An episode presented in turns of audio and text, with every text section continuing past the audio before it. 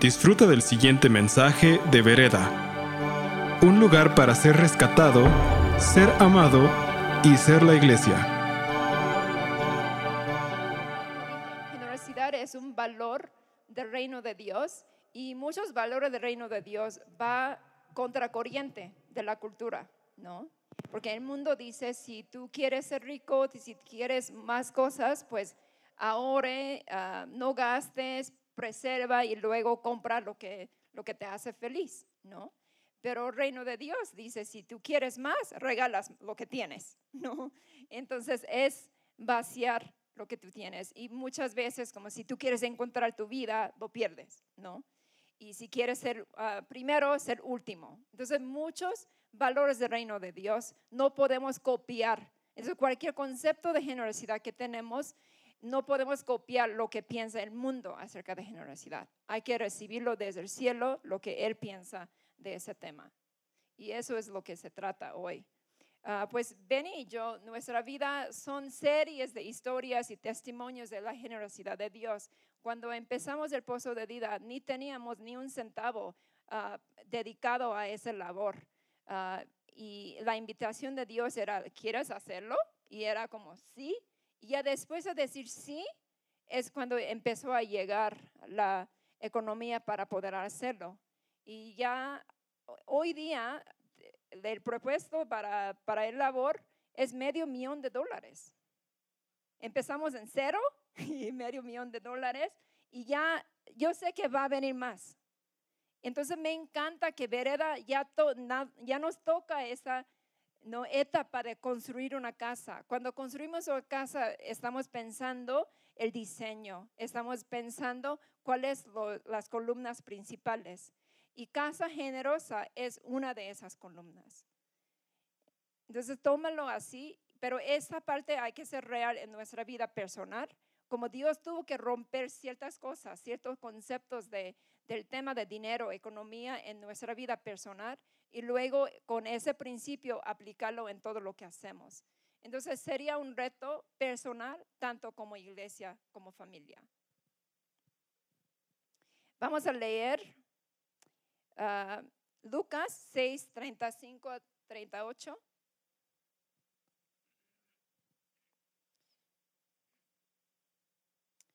Lucas 6, amen a sus enemigos, háganles bien, presten sin esperar nada a cambio. Entonces su recompensa del cielo será grande y se estarán comportando verdaderamente como hijos de Dios Altísimo, pues Él es bondadoso con los que son desagradecidos y perversos.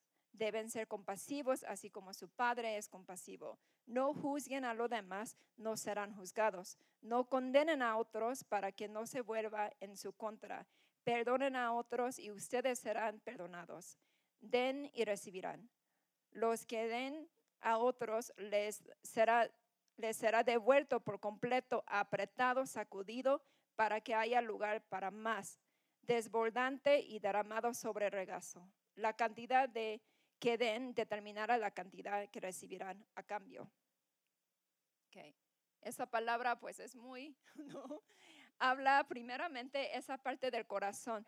Entonces, sé generoso con todos en todas maneras. ¿Qué significa eso? ¿Hay alguien en tu vida que te hace tu vida más complicado?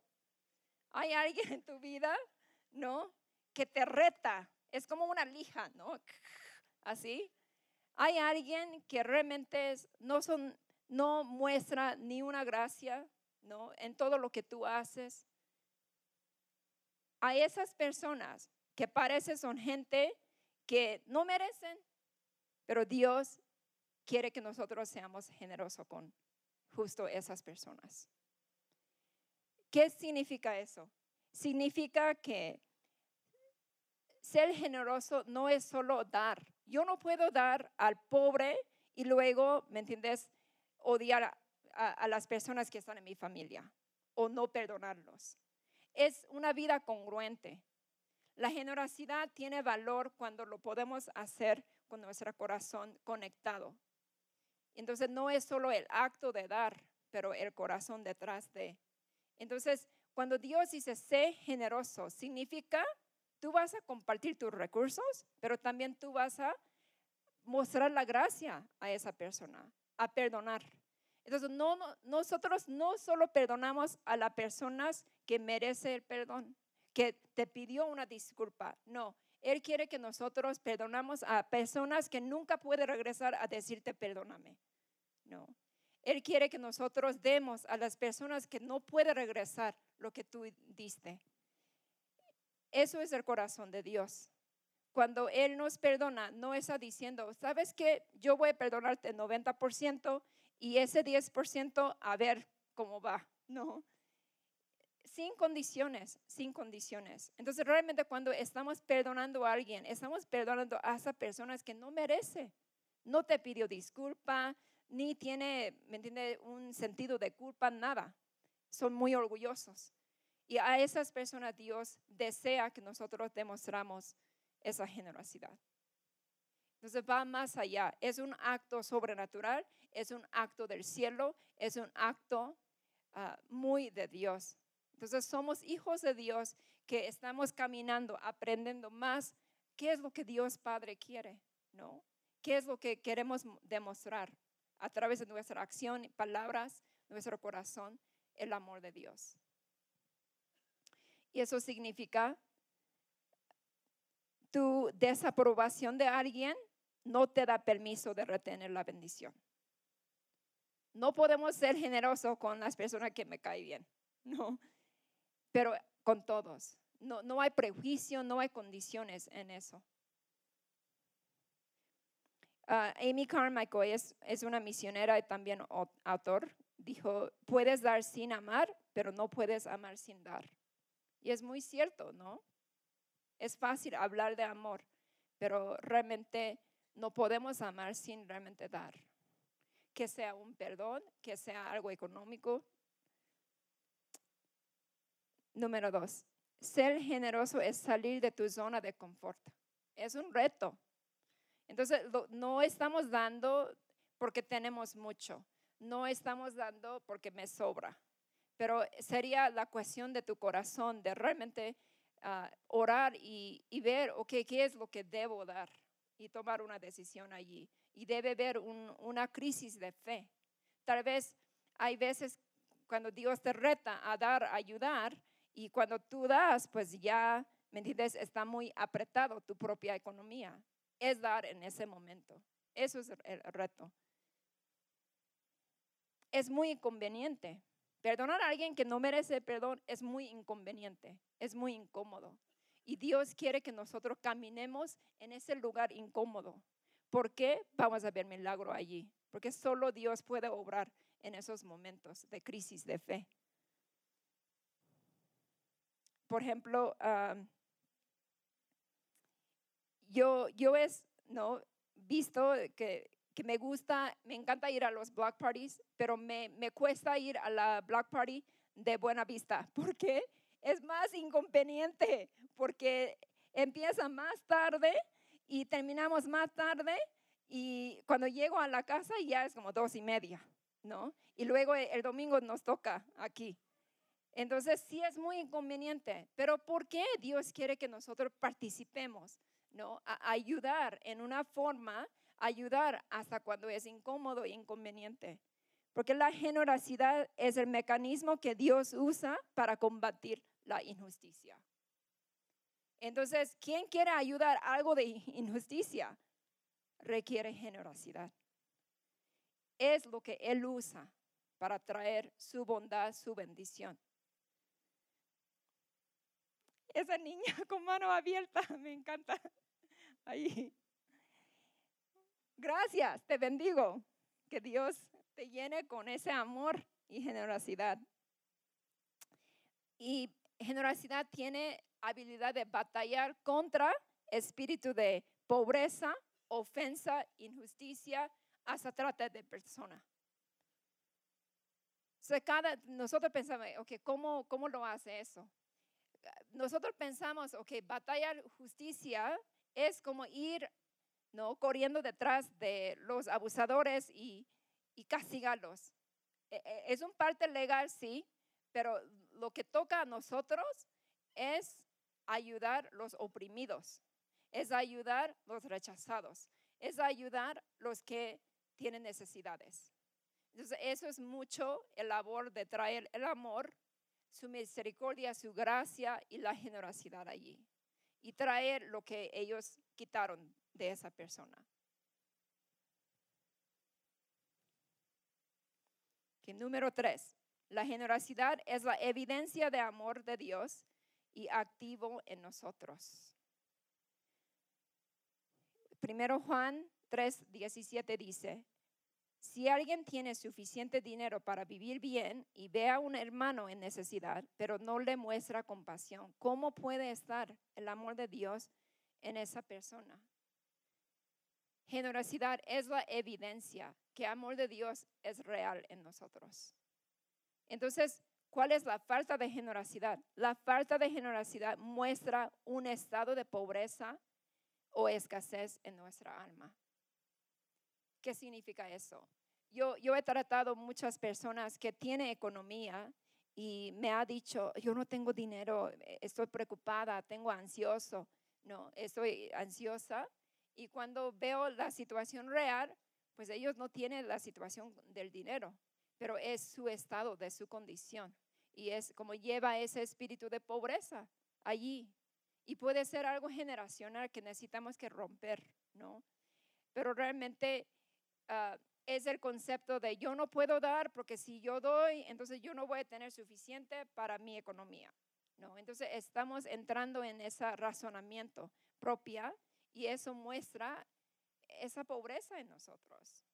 ¿no? Porque realmente si tú piensas, ¿sabes qué? Yo tengo un banco sin límites, como hay más cantidad y va a llegar más, somos fáciles a dar. Y eso es lo que Dios quiere desatar en nosotros, ¿no? Ese control, ese miedo acerca de la economía, porque Dios quiere traer más bendición en nosotros también. Por ejemplo, una de las primeras cosas que Dios tuvo que romper en nuestra vida de Ben y yo antes que entrar en la misión eran años de la preparación.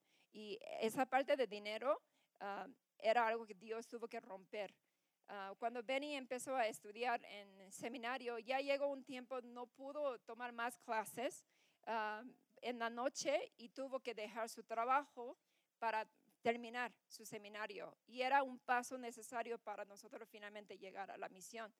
Y sentimos, oramos y sentimos que hay que confiar en Dios y soltar su trabajo. Entonces trabajaba como en lo que venía, pero ya no debajo de un empresario 9 a 5 así. Y cuando al final cortamos 70% de lo que ganaba y, en ese año, el final del año, hicimos ah, los impuestos y ahí no sale todos los recibos que te muestra qué es lo que hemos dado a la iglesia, qué es ah, lo que hemos dado para fundaciones diferentes, ayudando a otros hijos y todo. Y en ese año, con 70% menos de lo que ganaba, hemos dado mucho más. ¿Cómo es posible? Entonces Dios me empieza a ayudarme a recordar los detalles de cómo logramos esto.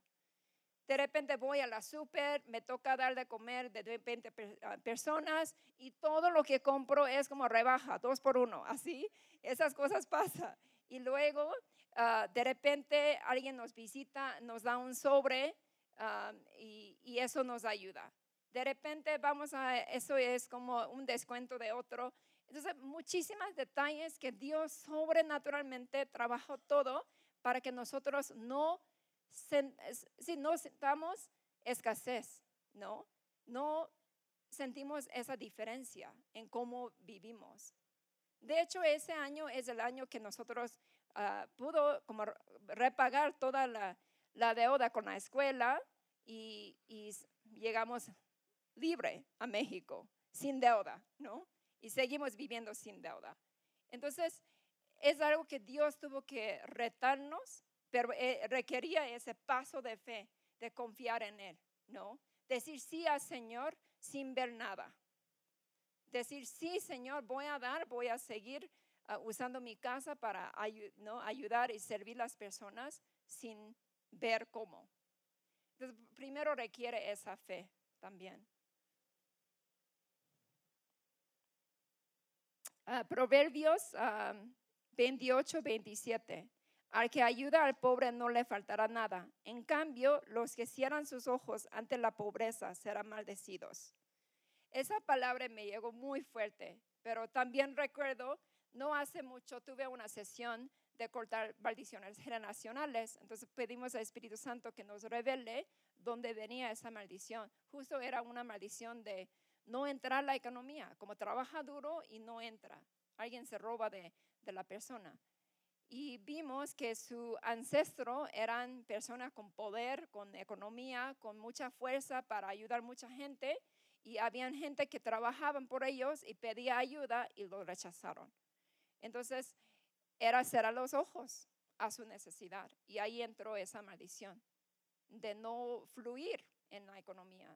Entonces tuvimos que tomar tiempo de orar y cancelar, eh, pedir perdón a Dios por cerrar los ojos y cancelar esa maldición para que ya ahora todo fluya.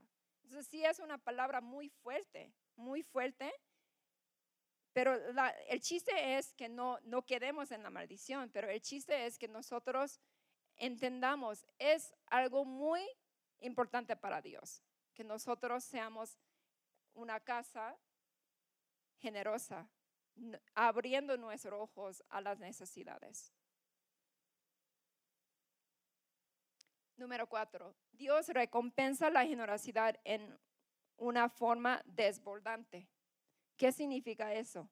En ese versículo de 38, lo que leímos, den y recibirán. Lo que den a otros les será devuelto por completo, apretado, sacudido para que haya lugar para más desbordante y derramado sobre el regazo. La cantidad que den determina la cantidad que recibirán en cambio. Él quiere darnos más. Eso es el punto. Ok, cuando tú vas a la super y compras una caja de cereal, ¿cómo está? Medio lleno y con aire. Compras tus papas, ¿cómo está? Medio lleno y con aire, ¿verdad?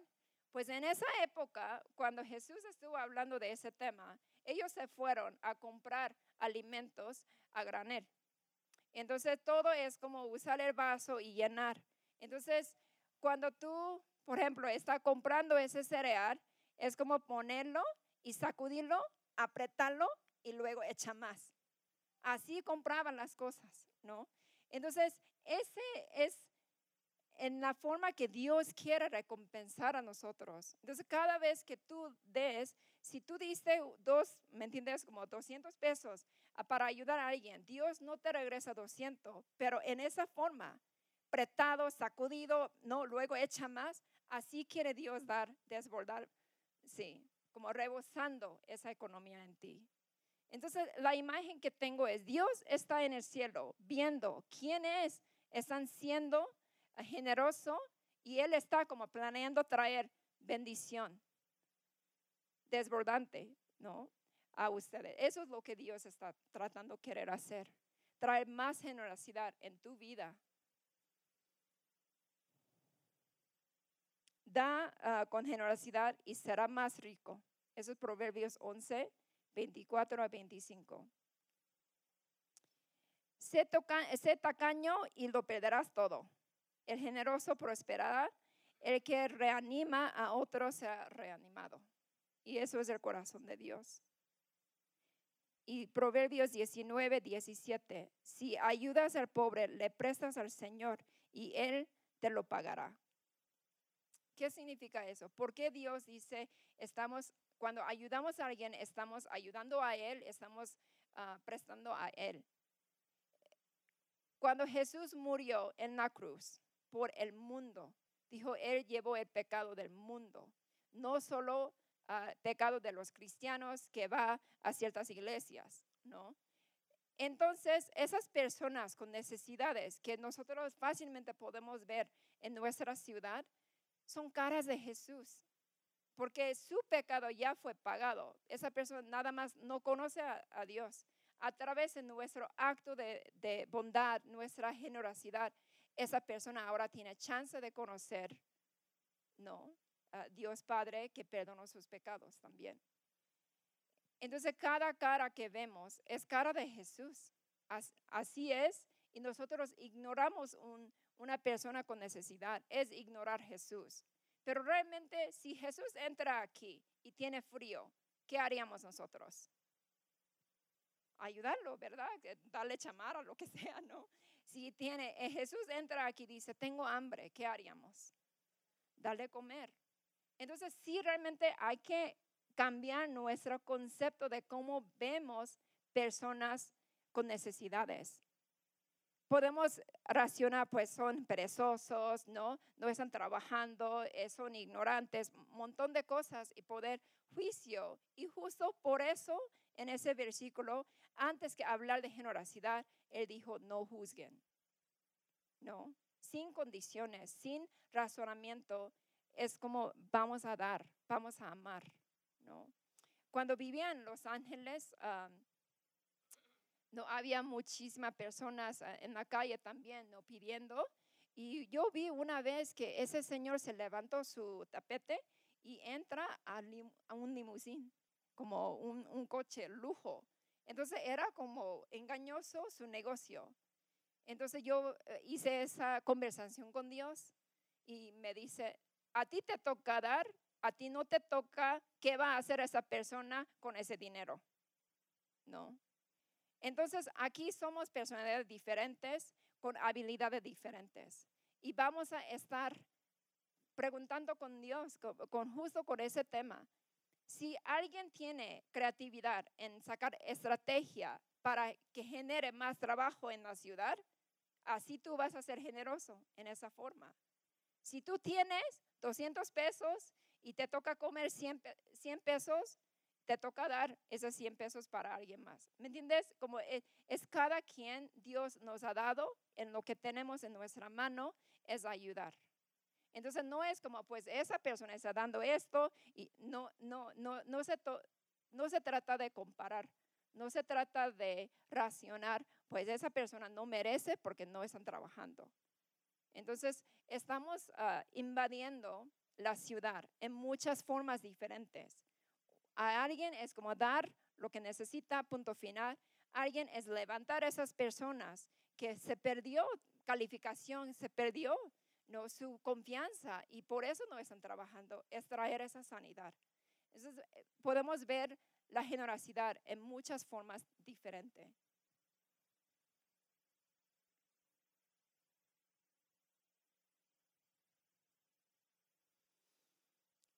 La cosa es, Dios recuerda cada vez que nosotros damos, cada vez que nosotros estamos siendo bondadosos y Él no, nunca va a olvidar. Quiero también hablar un poco de la economía del reino, porque si queremos ser generosos y Dios quiere que nosotros desatamos esa bendición, hay que entender la economía del reino. Y generosidad es una inversión en reino. Es recibir y regalar la abundancia de Dios en todas formas. Vamos a leer Corintios 9, 6 a 12. Recuerden lo siguiente, un agricultor que siembre solo unas cuantas semillas obtendrá una cosecha pequeña, pero el que siembra abundantemente obtendrá una cosecha abundante. Cada uno debe decidir en su corazón cuánto dar y no den de mala gana ni bajo presión, porque Dios ama a las personas que da con alegría y Dios proveerá con generosidad todo lo que necesiten. Entonces siempre tendrán todo lo necesario. Habrá bastante de sobra para compartir con otros. Como dicen las escrituras, comparte con libertad y dan con generosidad a los pobres sus buenas acciones serán recordadas para siempre, pues es Dios quien provee la semilla al agricultor y luego el pan para comer. De la misma manera, Él proveerá y aumentará los recursos de ustedes y luego producirá una gran cosecha de generosidad de ustedes. Y yo siento eso es lo que Dios quiere hacer en verdad. 11 y 12 efectivamente serán enriquecidos en todo sentido para que siempre puedan ser generosos. Y cuando llevemos sus ofrendas a los que las necesitan, ellos darán gracias a Dios. Entonces dos cosas buenas resultarán del ministerio de dar. Se satisfacerán las necesidades de los creyentes de Jerusalén y ellos expresarán con alegría su agradecimiento a Dios. Eso es lo que va a pasar. Vamos a tener una fama de generosidad. Y cuando Dios, las personas ven que, wow, algo está sucediendo en verdad, ¿por qué entra más economía, más abundancia aquí y estamos afectando más personas con esa generosidad? Las personas van a dar gracias a Dios. Eso es lo que va a pasar. Eso es el llamado y la comisión que tenemos como iglesia. Y quiero invitar a Benny que nos comparte un poco de lo que él vivió. Algunos ya saben, algunos no sabían que estuvo pasando, pero tenemos una situación que ya somos parte de. Bueno, uh, bueno, Vereda, este, buenas tardes. gloria, a Dios. Esta semana tuve la oportunidad de visitar la frontera de Venezuela, este, en Colombia, Venezuela, para ayudar a las personas que están huyendo de su país por una situación, em, una crisis humanitaria, de verdad. he tenido la, gran oportunidad y privilegio de ayudar en situaciones de desastres, por ejemplo, durante el tsunami en, en Tailandia, también durante el temblor aquí, también en Nepal. Pero este, la desesperación de la gente en Venezuela no compara con lo que, que lo que he visto anteriormente.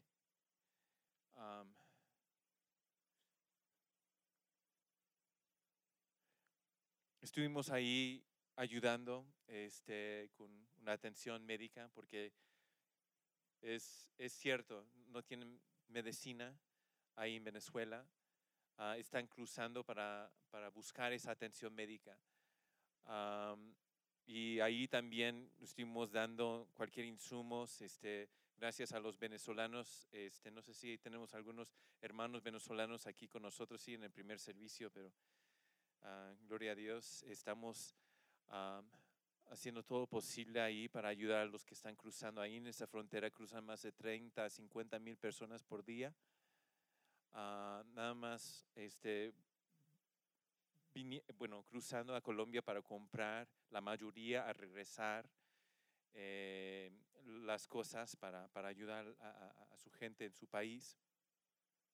Em, hay algunos este, que siguen en camino, que siguen en su camino para llegar a las ciudades más grandes para buscar más ayuda o trabajo.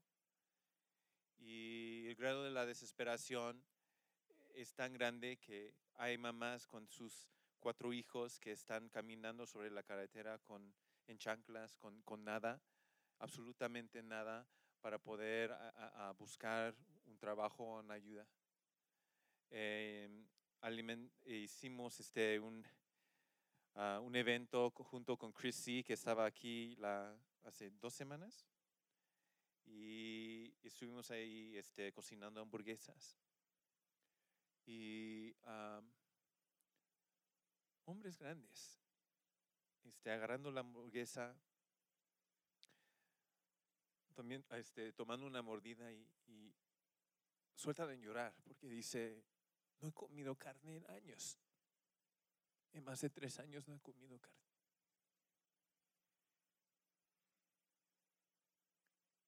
Esta es una foto, quiero mostrarles una foto de este, un bebé que se llama Jorge.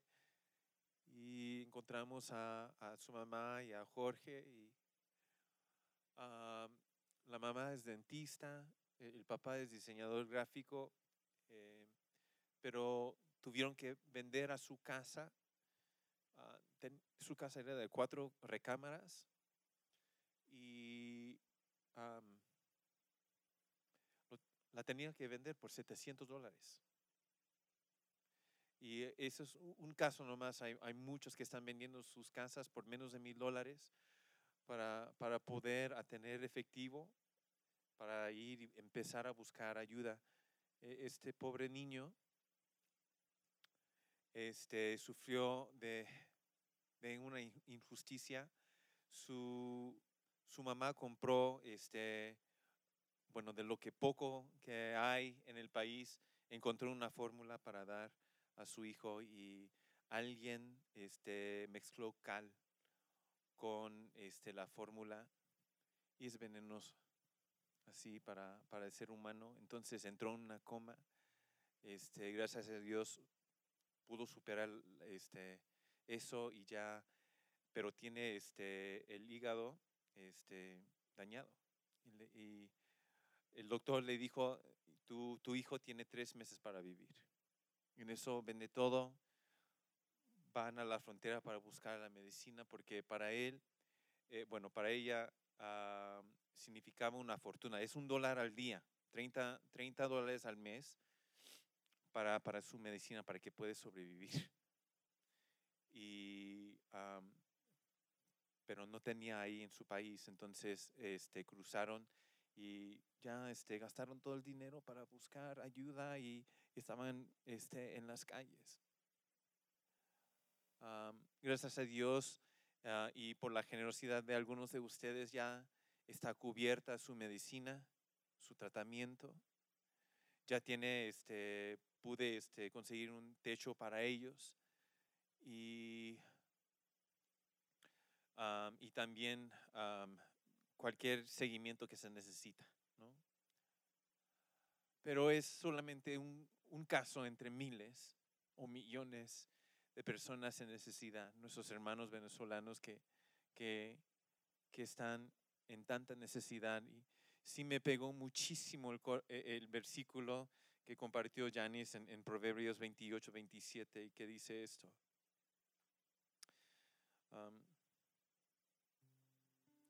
Sí lo tengo aquí. Al que ayuda al pobre no le faltará nada. En cambio, los que cierran sus ojos ante, ante la pobreza serán maldecidos.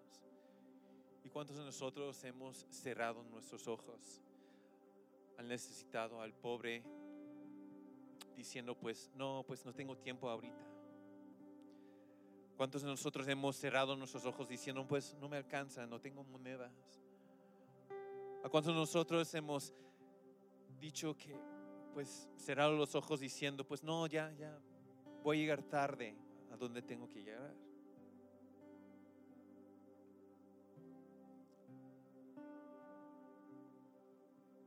no sé, este, Andrea me preguntó este, antes del primer servicio, cuando estuve compartiendo todo eso, Andrea me preguntó, pues, ¿qué vamos a hacer?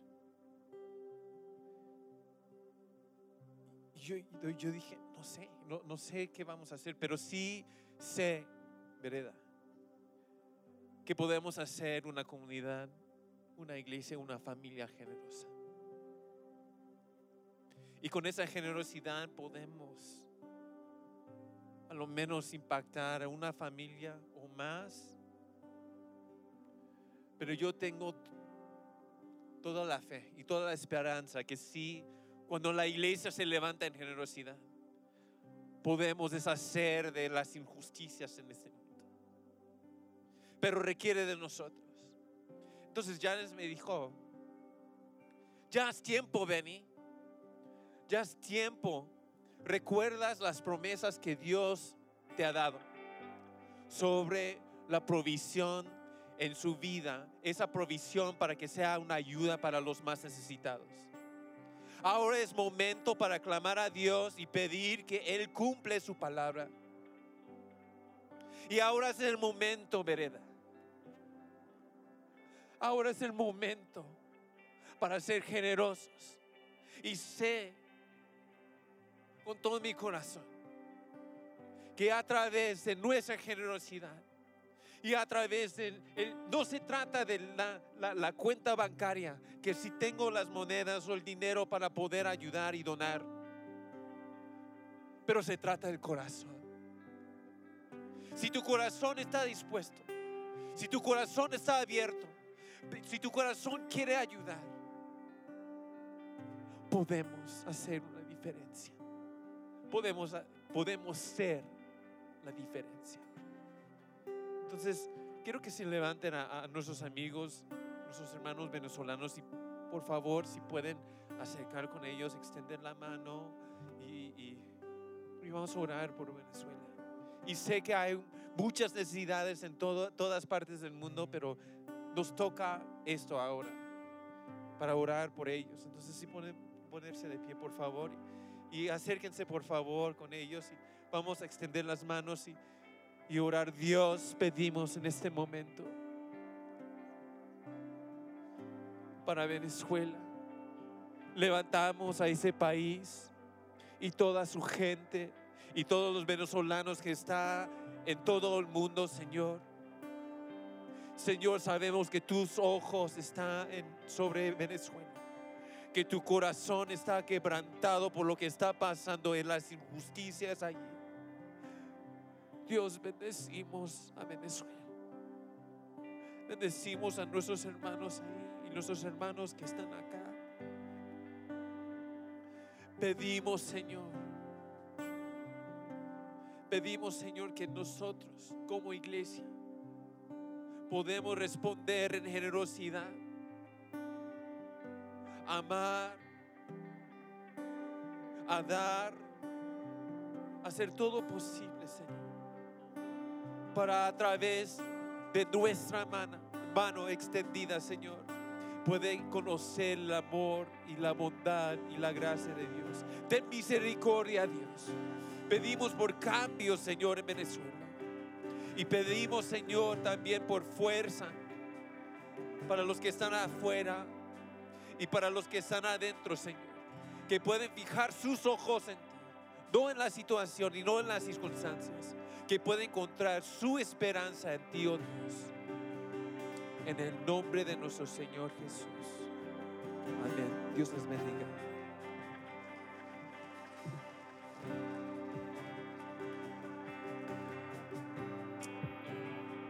¿Verdad? Queremos que nosotros adoptemos esa parte de Dios, del reino de Dios. El mundo tiene el concepto de dinero muy diferente. Es para llenarnos. Pero Dios quiere llenarnos. Y lo que Dios ve, eh, economía en reino de Dios son semillas. Somi- Semillas que tienen potencial de invertir en, en esa tierra y traer la justicia de Dios. Y Dios quiere que nosotros tengamos nuestra economía para nuestro ah, pan, ¿no? Lo que, lo que comemos, disfrutemos. Dios quiere que nosotros hagamos esto, pero también verlo como semillas y realmente preguntarle a Dios, ¿cómo puedo invertir? Algo que Dios me trajo la convicción y que vamos a hacer como familia y eso es lo que quiero plantear para ustedes, ¿ok? Somos muy buenos en planear vacaciones, somos muy buenos en planear viajes que queremos hacer, probar cosas que no hemos probado, que lo hagan, siga hacerlo, pero vamos a agregar a esa parte de planear la generosidad. Dijo Dios que es agricultor, ¿no? Entonces vamos a cosechar la generosidad. Vamos a tener gran testimonio fin del año. Yo sé, yo sé. Entonces eso es lo que quiero hacer. Que lo que tenemos en nuestra mano, si son dos peces y cinco panes, Dios tiene la habilidad de multiplicarlo, no importa. Entonces lo ponemos manos abiertas ante Dios y lo va a hacer. Pero preguntamos a Dios, llévalo a la casa, órelo y pregunta a Dios que planear cómo tú vas a invertir con generosidad. Y yo quiero como algo concreto, que todos participemos. Como quiero comprar 400 400 chamaras en el invierno para, para las personas en la calle. Quiero comprar medicina para 50 mamás solteras con bebés en, ¿no? en situación vulnerable. Entonces, algo muy concreto, poner un reto de inversión, como, como lo hacemos con viajes. ¿no? Vamos a planear la generosidad como iglesia. Que, ¿Alguien dice sí aquí? Sí, muy bien. Y vamos a ver la victoria. Alguien aquí que no, no conoce ese Dios Padre, proveedor, que tiene ese corazón generoso, que necesita que primero conocerlo por la primera vez, puede levantar la mano. No veo. Todos estamos en la casa ya siendo creyentes, hijos de Dios. Vamos a orar, manos abiertas. Señor, perdónanos, perdónanos por ser a nuestros ojos, a los pobres, Señor. Señor, perdónanos por no verlo como tu cara, como tú, teniendo necesidad, Señor. Entregamos, Señor, toda nuestra idolatría de, de vivir cómodo, vivir en una manera conveniente, Señor. Lo entregamos, Señor. Y límpianos con tu sangre preciosa. Declaro en el nombre de Jesucristo, Señor, que tú traes un nuevo corazón hoy a realmente llevar ese mandato, llevar, Señor, esa comisión de mostrar la generosidad, Señor. Primero también tomo la autoridad en el nombre de Jesucristo, cortamos todo espíritu de escasez, pobreza, la maldición económica, robo de bendiciones, cancelamos en el nombre de Jesucristo y echamos fuera, Señor, todo lo que no es de ti. Y recibimos, Señor, tu abundancia, tu generosidad, con manos abiertas, que podamos seguir dando, podamos seguir amando desde el lugar de abundancia, Señor, desde el lugar de tu victoria, Señor.